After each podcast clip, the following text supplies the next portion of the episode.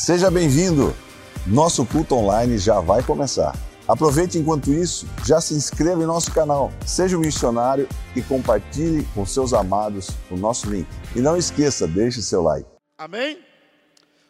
Abra sua Bíblia comigo, por gentileza, no livro dos Juízes, capítulo de número 6. Quero ler a palavra do Senhor. Juízes, capítulo 6, a partir do verso 11.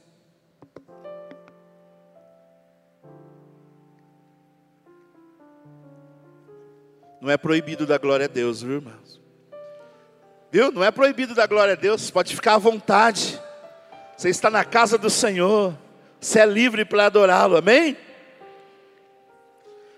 Juízes capítulo 6, verso 11 diz: Então o anjo do Senhor veio e sentou-se debaixo do grande carvalho em Ofra, que pertencia a Joás do clã de Abiezer, Gideão, filho de Joás, estava debulhando trigo no fundo de uma prensa de uvas, a fim de não ser descoberto pelos midianitas. O anjo do Senhor apareceu a Gideão e disse: O Senhor está com você, guerreiro corajoso. Mas Gideão respondeu: Meu Senhor, se o Senhor está conosco, por que nos aconteceu tudo isso? E onde estão os milagres de que nossos antepassados nos falaram? Acaso disseram: O Senhor nos tirou do Egito? Agora, porém, o Senhor nos abandonou e nos entregou nas mãos dos midianitas. Então o Senhor se voltou para ele e disse: Vá com a força que você tem e liberte Israel dos midianitas. Sou eu quem o envia. Mas, Senhor, como posso libertar Israel? perguntou Gideão. O meu clã é o mais fraco de toda a tribo de Manassés, e eu, o de menos importância da minha família. Certamente estarei com você, disse o Senhor. E você destruirá os midianitas como se estivesse lutando contra um só homem. Amém? Pai, fala conosco nessa noite. Que a Sua palavra traga luz, clareza ao nosso coração. Mas que acima de tudo, Pai, que essa chama seja acesa dentro de nós, dessa convicção de que o Senhor está conosco de que o Senhor está aqui, está operando milagres como sempre, que está fazendo coisas grandes como sempre faz. Fale no nosso coração em nome de Jesus. Amém. Você já deve ter ouvido inúmeras vezes esse texto, essa mensagem a respeito de Gideão, Gideão. Mas o que me chama a atenção nessa, nesse lindo relato de Gideão é o fato de ele não ficar acomodado com uma situação difícil. O fato dele simplesmente não aceitar aquela situação como se não tivesse mais nada para fazer na vida dele. Porque muitas vezes a gente olha para determinadas situações e circunstâncias. E de vez em quando bate aquele sentimento dentro de nós. Eu acho que eu não posso fazer mais nada quanto a isso. Às vezes é por desânimo, às vezes é por uma frustração, por uma tristeza, e você acaba deixando as coisas de lado, você acaba optando por não fazer mais nada, dizendo está tudo acabado, deixa para lá, esquece isso. E Gideão é alguém que está vendo a sua terra ser assolada, é alguém que está vendo as coisas sendo levadas embora, é alguém que está entendendo o risco e o perigo da sua família ficar sem comida, ficar sem recursos, e ele resolve fazer alguma coisa. Você se lembra bem que toda vez que eles plantavam e chegava a época das colheitas, a Bíblia vai dizer que os midianitas, os filisteus, eles vinham e eles invadiam a terra, e eles tomavam tudo o que tinha na terra, eles tomavam toda a colheita, eles levavam os animais embora, levavam as riquezas embora, e não sobrava nada, o povo ficava escasso, o povo ficava em dificuldade, e ninguém queria fazer mais nada, ninguém tinha coragem de se levantar pela manhã, ir para a terra plantar, porque diziam: do que adianta? Do que me adianta plantar? Do que me adianta semear na terra? Do que me adianta levantar todos os dias e regar essa terra? De que me adianta fazer alguma coisa se somos sempre roubados? Se somos sempre, é, alguém vem e sempre toma da gente? Mas Gideão, ele resolveu se levantar. Essa noite eu acredito que eu estou pregando para pessoas aqui, homens e mulheres, que decidiram se levantar na situação da sua vida para dizer que não não vai acabar não, que as coisas não vão ficar do jeito que estão. Nós vamos nos levantar com autoridade para fazer alguma coisa, para fazer a diferença.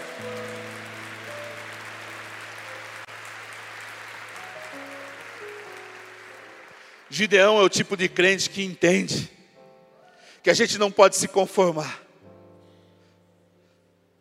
A gente tem que se levantar em autoridade, em oração. Então a Bíblia diz que Gideão ele tem uma estratégia. Qual é a sua estratégia? Ele vai pegar o trigo e vai malhar no lugar das prensas das uvas, num lugar escondido, num lugar onde ninguém ia procurar. Gideão está fazendo algo que ninguém mais está fazendo. Ele está agindo contra tudo e contra todos. Quando todo mundo está olhando e simplesmente deixando de lado, Gideão está decidindo: eu vou fazer alguma coisa. E está lá Gideão malhando trigo no lagar. Todo dia ele se levanta e vai para aquele lugar. E ele pensa: se eu não fizer isso, a minha família não vai ter o que comer amanhã. Se eu não fizer isso, amanhã os meus filhos vão passar necessidade. Se eu não fizer isso, a minha casa vai entrar em ruína. Se eu não fizer isso, os recursos vão embora. E não importa se ninguém está fazendo nada. Se levante e faça a sua parte, porque Deus está olhando para você. Deus ele conhece o trabalho das tuas mãos. Por inúmeras vezes você vai ver o relato bíblico onde Jesus vai dizer: "Eu conheço as tuas obras e o teu trabalho". Jesus conhece o que você está fazendo. Jesus sabe o quanto você está trabalhando mesmo em meio a circunstâncias difíceis, mesmo em meio a situações totalmente contrárias, você continua fazendo algo. E Gideão está lá. A Bíblia diz que um dia, um belo dia, um dia que para ele talvez fosse um dia mais comum de todos, um dia de simplesmente levantar e ir lá e malhar o trigo. Talvez ele acordou de manhã naquele dia e pensou: será apenas mais um dia como os outros? onde eu me levanto, malho o trigo, escondo dos meus inimigos e vai ficar tudo bem. Mas a Bíblia diz que naquele dia, o anjo do Senhor, ele se assenta debaixo do carvalho e ele começa a observar Gideão. Eu quero dizer para você que enquanto você trabalha, o Senhor está te observando e algo vai acontecer na tua vida. Algo vai acontecer. Então não pare de trabalhar, não pare, avance, continue.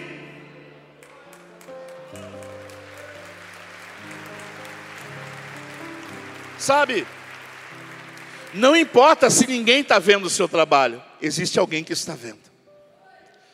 A pessoa mais importante está vendo, ela está notando o quanto você está trabalhando.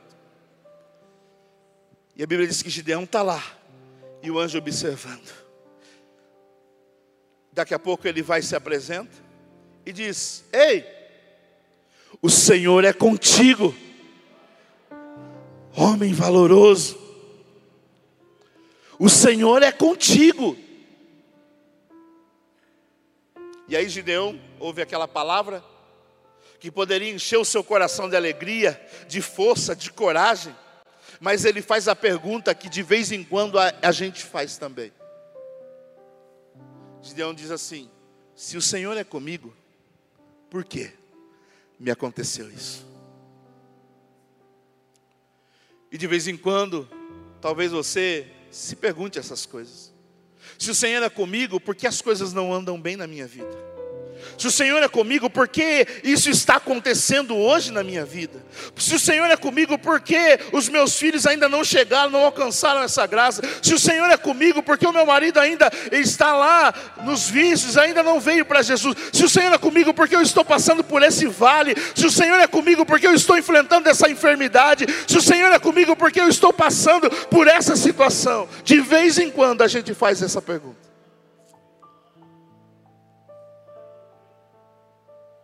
Gideão está perguntando: se o Senhor é conosco, por que nos sobreveio isso?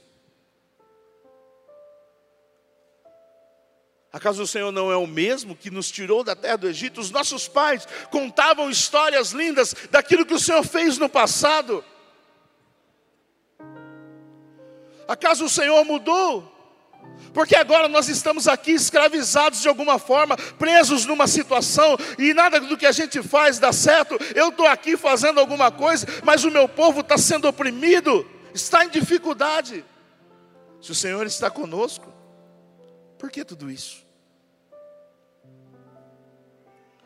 Mas a resposta, a resposta do anjo do Senhor é a resposta que eu quero trazer para mim e para você nessa noite. Porque ele não explica, ele não entra em detalhes, ele não para para dizer: olha, meu querido, olha, filho, foi por isso, esse é o propósito. Alguém disse que se Deus mostrasse para a gente os nossos processos, os processos que a gente tem que enfrentar para chegar na promessa, muitos de nós desistiríamos antes mesmo de começar. Mas é por isso que ele nos mostra a promessa, mas não nos mostra os processos. E enquanto ele esperava uma explicação, uma resposta, a palavra que veio para ele foi esta: Vai nessa tua força e liberta o teu povo. Vai com a força que você tem e liberta os teus irmãos. Use a força que está em você e liberte o povo. Talvez tudo que você está esperando nessa noite é uma explicação para os seus problemas, é uma explicação para aquilo que você está vivendo hoje. Mas a resposta de Deus não se trata apenas de dizer o porquê você está passando por isso, mas Deus está dizendo para mim, para você: use a força que está em você e vença. Use aquilo que já está em você e vença essa batalha. Use o que Deus já confiou na tua vida e vá para cima e vença em nome de Jesus. Talvez você vai dizer assim, mas eu tenho pouca força. O que eu tenho é muito pouco. Gideão ele disse assim: Olha, eu não posso. Eu, eu sou o menor da minha casa. O clã da minha família é o menor. A minha tribo é a menor. É tudo menor. Eu não posso fazer isso, é tudo muito simples em mim, é tudo muito pequeno em mim. Quantas vezes as grandes manifestações de Deus aconteceram em pequenas coisas? Quantas vezes? Eu me lembro daquela mulher, daquela viúva, que chegou para o profeta e disse: Olha, você sabe que o meu senhor, meu marido, ele era fiel, mas ele morreu, deixou uma dívida e os meus filhos agora estão sendo levados como escravos para o pagamento da dívida. Mas o Senhor sabe quanto ele era fiel. E o profeta pergunta para ela: O que você tem em casa? Qual foi a resposta dela? Eu tenho um pouquinho de azeite. Eu tenho um pouquinho. Mas o pouco que você tem, Deus é capaz de multiplicar o pouco que está em você será multiplicado por Deus. Talvez você entrou aqui dizendo: Eu não tenho mais força, eu só tenho um pouquinho de força. A força que eu tinha, eu vim para o culto nessa noite. Mas Deus vai multiplicar as tuas forças nessa noite.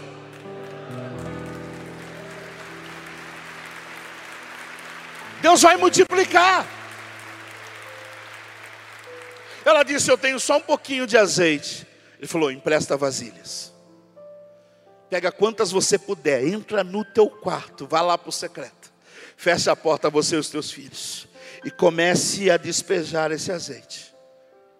Porque enquanto houver vasilhas vazias, haverá azeite. O Senhor vai multiplicar. Irmãos, eu não sei como você entrou aqui.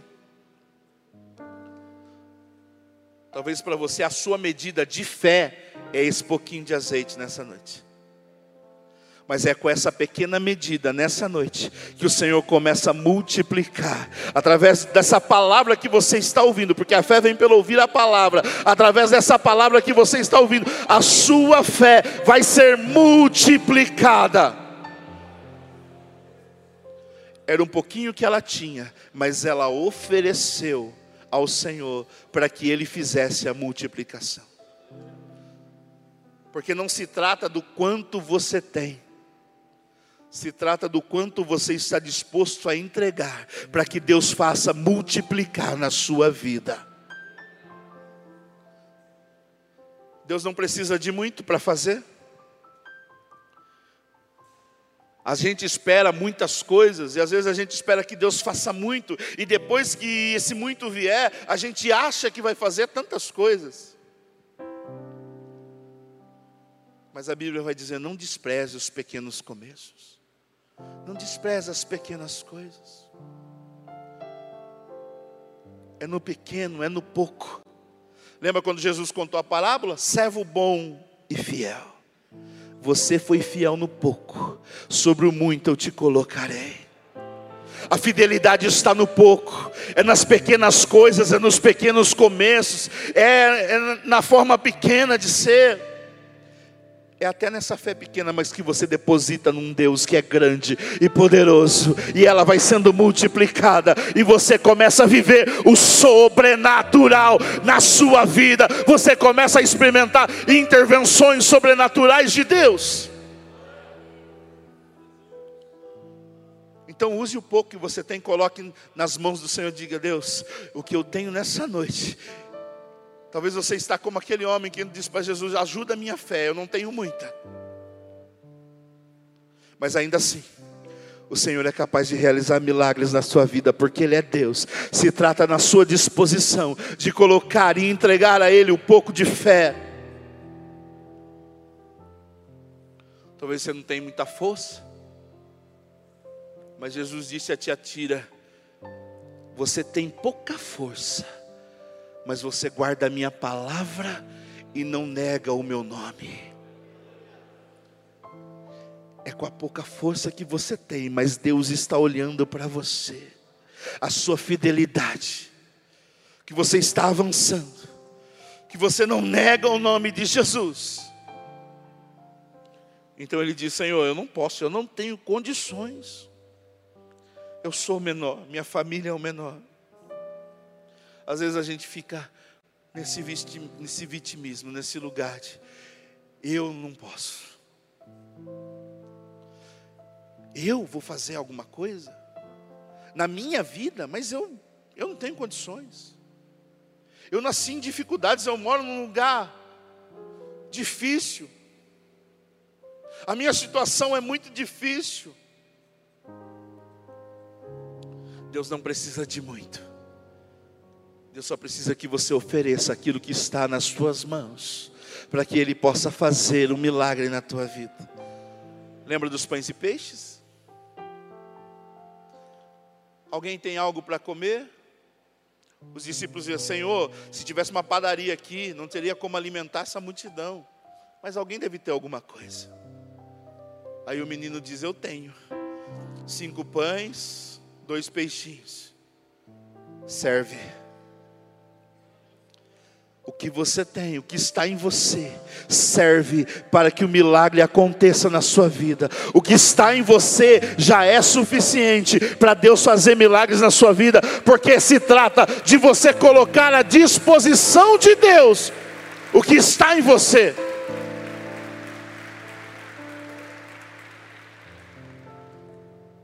Nem é o tanto dessa fé, é o quanto você deposita nele. É aonde você coloca ela.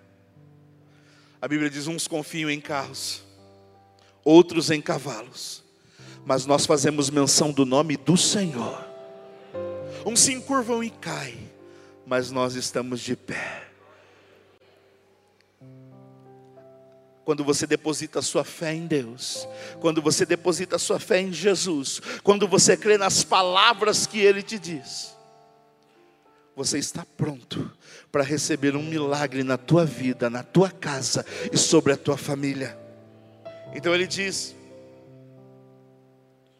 Como eu posso fazer isso? Como é que eu posso libertar o povo? Como? E aí a resposta de Deus vem. A Bíblia diz assim: certamente, e eu quero que você repita isso: certamente estarei com você. É Deus dizendo. Ele está perguntando como que eu vou conseguir libertar os meus irmãos, como que eu vou conseguir enfrentar os inimigos. O Senhor está dizendo como: certamente eu estarei com você.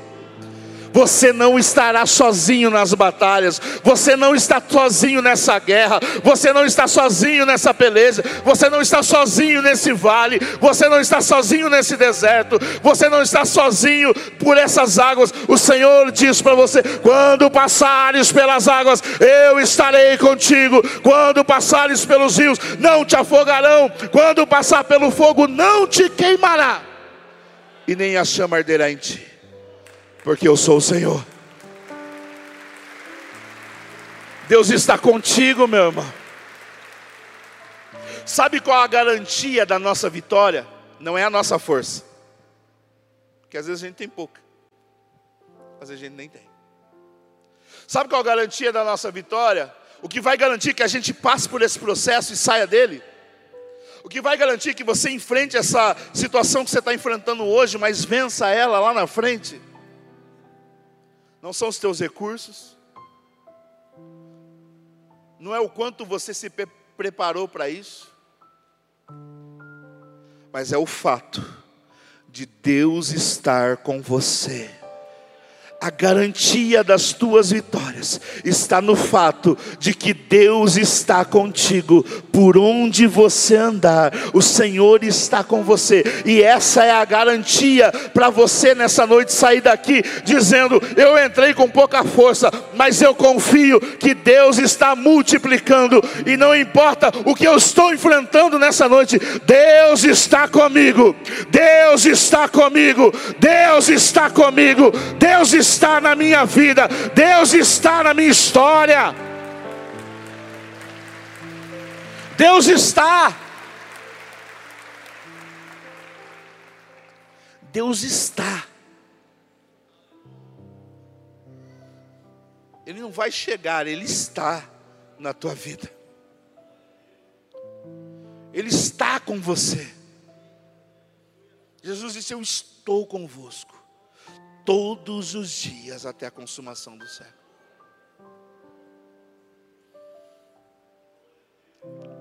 Ele está conosco no vale, nos montes, nos momentos maus, nos momentos bons, Ele está conosco. Nas adversidades ou nas vitórias, o Senhor está sempre conosco, nos guardando, nos protegendo, nos livrando. Então Gideão ouve essa palavra, essa garantia. E eu quero que você saia daqui nessa noite com essa garantia de que o segredo da sua vitória nessa noite, a garantia que nós vamos vencer as batalhas que nós estamos enfrentando e que ainda virão, é o fato de o Senhor estar conosco na nossa vida. Ele disse: Não te deixarei e nem te abandonarei. Sabe o que é isso? Deixar. Às vezes eu posso deixar algo aqui e vir buscar. Eu posso deixar alguém aqui e falar: Espera aí um pouquinho, daqui a pouco eu volto. Você pode deixar alguém esperando. Mas Deus está dizendo: Eu nunca te deixarei. Nunca te deixarei. Você vai andar? Eu vou andar contigo. Você vai correr? Corro contigo. Ah, mas você vai passar por lugares perigosos? Mas eu estarei contigo lá. Nunca te deixarei, nem jamais te abandonarei. Você está dizendo, não vou te deixar para trás, não vou te deixar sozinho. Eis que estou convosco todos os dias. Acredite, meu irmão, você pode vencer. Já está aí dentro de você uma força, uma unção, uma fé. Uma fé foi colocada dentro de você, para que você vença essa situação da sua vida. Se você crer, você pode transpor as montanhas. Com meu Deus, eu salto muralhas. Você pode dar volta em Jericó, nos muros. E só confiando, as muralhas caem, porque o Senhor faz isso pela tua vida. Gideão foi você se lembra, ele foi preparar um exército, escolheu muita gente. Quando ele escolhe muita gente, Deus diz: Não, peraí, diminui isso. Porque é no, não é nessa muita gente, não é no muito. Eu já disse para você que não se trata de muita gente, se trata de Deus estar com você nessa batalha. Diminui aí, está muita gente. Chegou nos 300. Um exército gigante contra 300. Gideão preocupado. Senhor, é pouco. Ele falou, não, eu estou com vocês.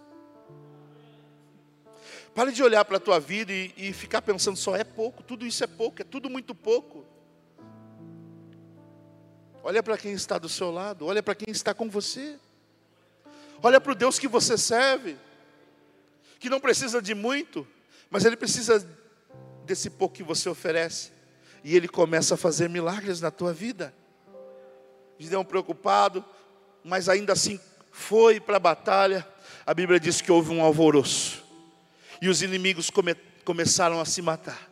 Um começou a furar o outro com a espada, de desespero, porque o Senhor já estava fazendo lá enquanto Gideão caminhava em confiança, o Senhor já estava fazendo. Enquanto você está aqui adorando, confiando, crendo, orando, clamando, o Senhor já está fazendo algo na tua situação. O Senhor já está causando algo, um rebuliço já está acontecendo. O Senhor já começou a mover algo sobrenatural.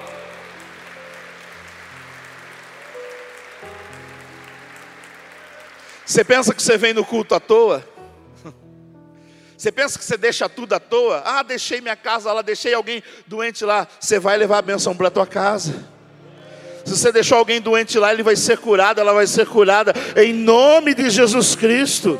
Porque enquanto você está aqui no templo, adorando, edificando, clamando, cantando, o Senhor está fazendo grandes coisas, grandes coisas o Senhor está fazendo. Você pode ficar de pé um pouquinho?